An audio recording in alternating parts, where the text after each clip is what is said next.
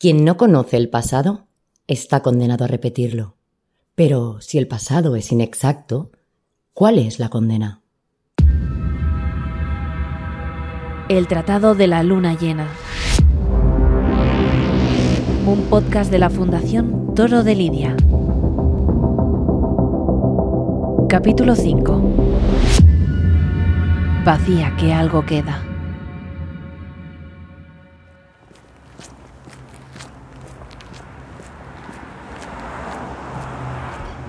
Una vez más en Sevilla. Estoy llegando al archivo de Indias, que empiezo a considerar mi segunda casa. Hola, buenos días.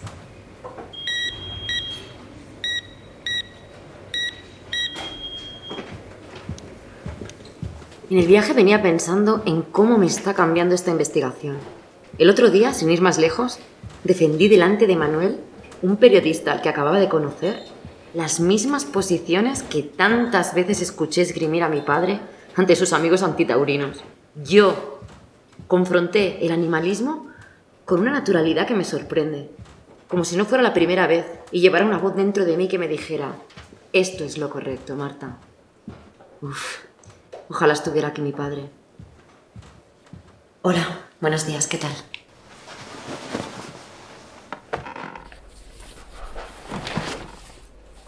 Tengo en la mesa todos los legajos de la sección de arribadas de 1793.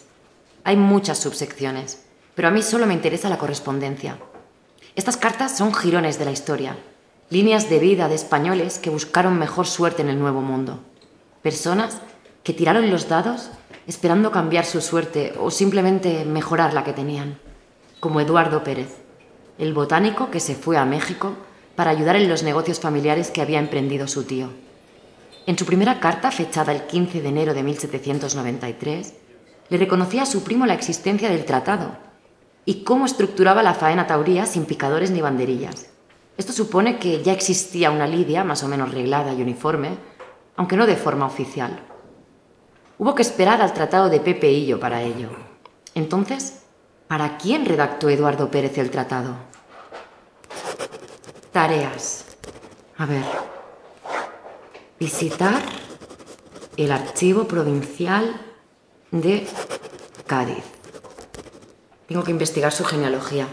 Puede que algún familiar fuera torero y Eduardo, que leía y escribía, redactase el tratado como sucede con el de Hillo. ¿Qué más? A ver, a ver, a ver. Marta piensa. ¿Qué sabes hasta ahora? Eduardo escribe a su primo. ¿Se habrá conservado su correspondencia? Buena pregunta. Dos. Buscar correspondencia primo. También en archivo de Cádiz. Por otro lado, tengo que revisar los viajes a América en esos meses. Eduardo no viajó solo.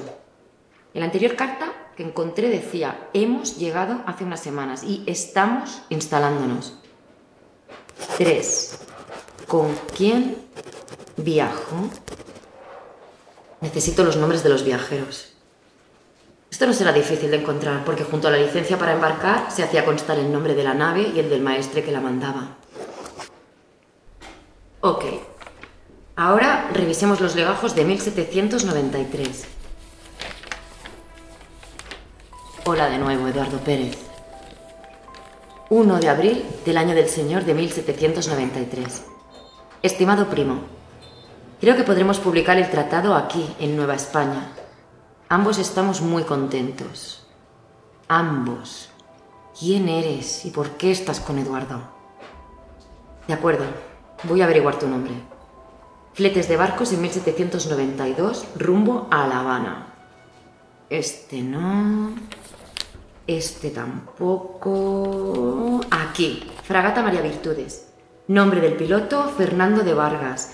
Asientos de pasajeros, Eduardo Pérez y cónyuge Carmen Antonia, te tengo.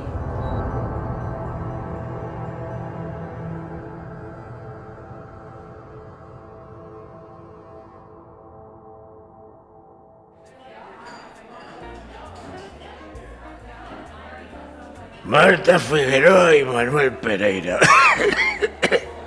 tanto monta, monta, tanto. ¿Qué quieres decir? ¿Los han visto juntos esta tarde? ¿Quién es Manuel Pereira?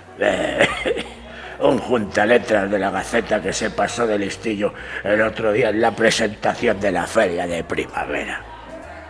Si él le ha contado lo que sabe sobre los terrenos de mi mujer y ella lo que ha descubierto sobre el tratado, tú y yo podemos tener un problema.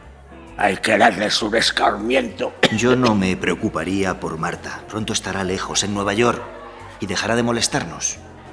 Le he puesto un caramelo irrechazable para una persona ambiciosa como ella. Es más fácil conseguir tus metas con zanahorias que con palos. ¿Entiendes a lo que me refiero? Ya. ¿Y si lo rechaza? No lo hará. Ya, ya. ¿Y si lo hace? Estaría cometiendo el error más grave de su vida.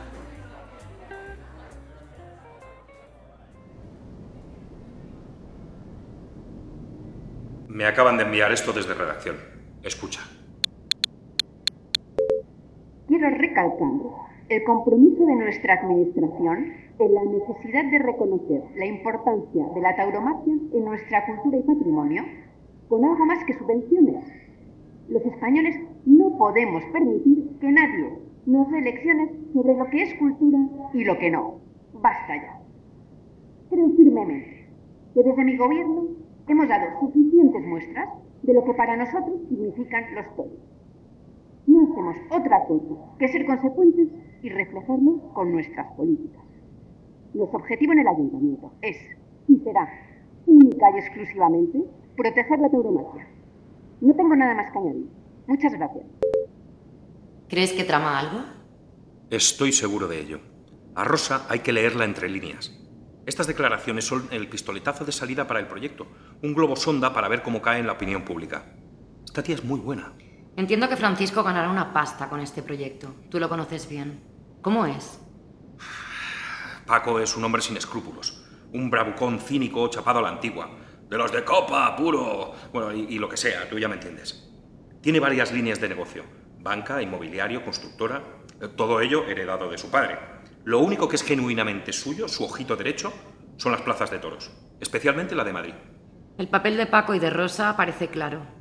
Pero me cuesta tanto aceptar que Roberto pueda estar implicado en algo ilegal. No termino de creérmelo. Aún no sabemos su rol en esta historia, aunque pinta feo.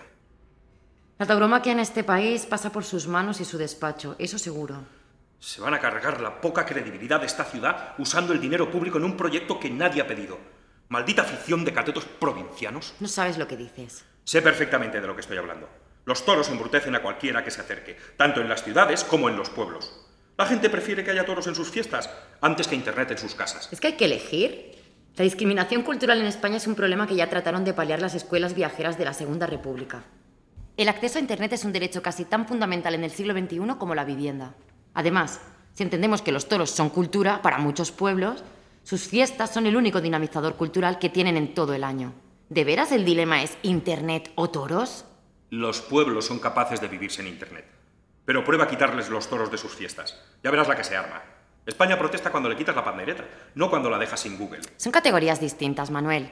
De igual forma, ¿qué tiene de malo que los toros sean parte de la identidad popular? Los toros son, en el mejor de los casos, un divertimento ocasional, no el pan de cada día. No puede ser que construyamos lo que significa ser español en torno a ellos. Eso lo dices tú desde tu apartamento en el centro de Madrid. Vete a cualquier municipio pequeño y pregunta cómo esperan sus fiestas y sus toros cada año. Esa emoción tan genuina es difícil de encontrar. Pero como no vende, a los medios os da igual. De acuerdo. La gente vive con ilusión sus fiestas con toros. Pero, ¿por el mismo precio? ¿No podrían vivir igual un ciclo de teatro o de danza? Todos sabemos que el circuito cultural, salvo honrosas excepciones, está limitado a las capitales de provincia. Y eso con suerte. Dile a una compañía de teatro que vaya a un pueblo de mil habitantes y luego a otro y a otro. ¿Crees que le saldrá rentable? Sí. Si el pueblo invierte el presupuesto de toros, talanqueras, protección civil y un largo etcétera en cultura. Con mayúsculas. No estás teniendo en cuenta otros factores, como por ejemplo el turístico. Los toros son un acontecimiento que reparte riqueza durante las fiestas de los pueblos, que llegan a quintuplicar su población. Lo mismo podría hacer el teatro, la danza o un festival de cine. Esto es como la telebasura. Si emites bazofia, la gente la ve. Programa otra cosa, a ver qué pasa, solo por probar. Desde luego, faltan iniciativas culturales en la España rural. En eso estoy de acuerdo contigo. Pero lo que no puede ser es que intentes quitarles lo que han elegido libremente, que es tener toros en sus fiestas. Fiestas que además traen a esa población emigrante a sus pueblos para asistir a los rituales que los anclan a sus raíces, como pasar tiempo con su familia, comer con los amigos, bailar, cantar, beber, todo con el toro como eje transversal de la celebración, como un reclamo para recordar quién eres y de dónde vienes. Hay muchos pueblos que no tienen toros y ocurren todos estos rituales. Claro que sí. Pero ¿qué tienen de malo aquellos en los que el toro es el centro? ¿Por qué te molesta tanto una tradición que conecta una generación tras otra? Porque demuestra que nuestra escala de valores como pueblo sigue siendo la de unos campesinos anclados en el pasado. ¿Crees que la tradición no conecta con la modernidad?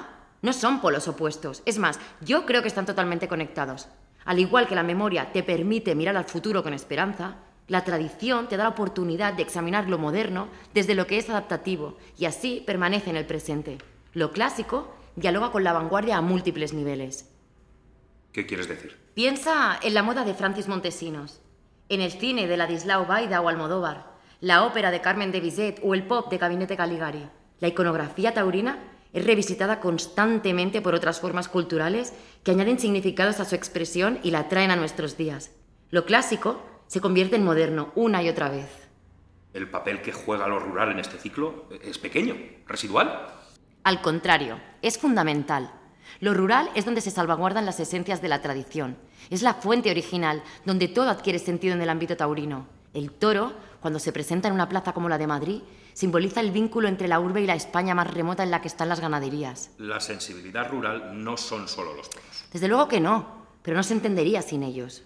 La España rural se sigue vaciando. Pero no por culpa de los toros. Precisamente las ganaderías fijan población y son una industria 100% ecológica. No puedes llenar España de ganaderías, y lo sabes. Tampoco puedes vaciarla. La tauromaquia es básica para entender la vida fuera de las ciudades. Los que quieren prohibirla buscan hacer de España un país menos singular, más pobre y pequeño. Este episodio ha sido impulsado por la Fundación Toro de Lidia con la colaboración del Ministerio de Cultura y Deporte. La Fundación Toro de Lidia es una entidad destinada a la promoción y defensa de todas las tauromaquias. Tú también puedes involucrarte. Hazte amigo de la Fundación. Para más información, visita nuestra web fundaciontorodelidia.org.